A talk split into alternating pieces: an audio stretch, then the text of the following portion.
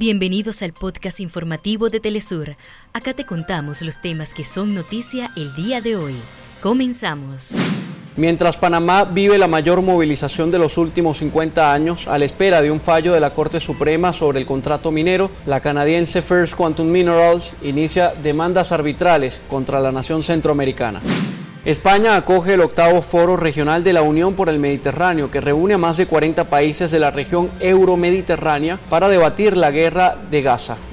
Israel y Hamas aún no tienen un acuerdo sobre la lista de los liberados de este último día de tregua temporal. En ambos bandos hay preocupación y revisan los listados con el acompañamiento de Qatar.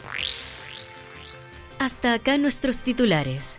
Para más información recuerda que puedes ingresar a www.telesurtv.net.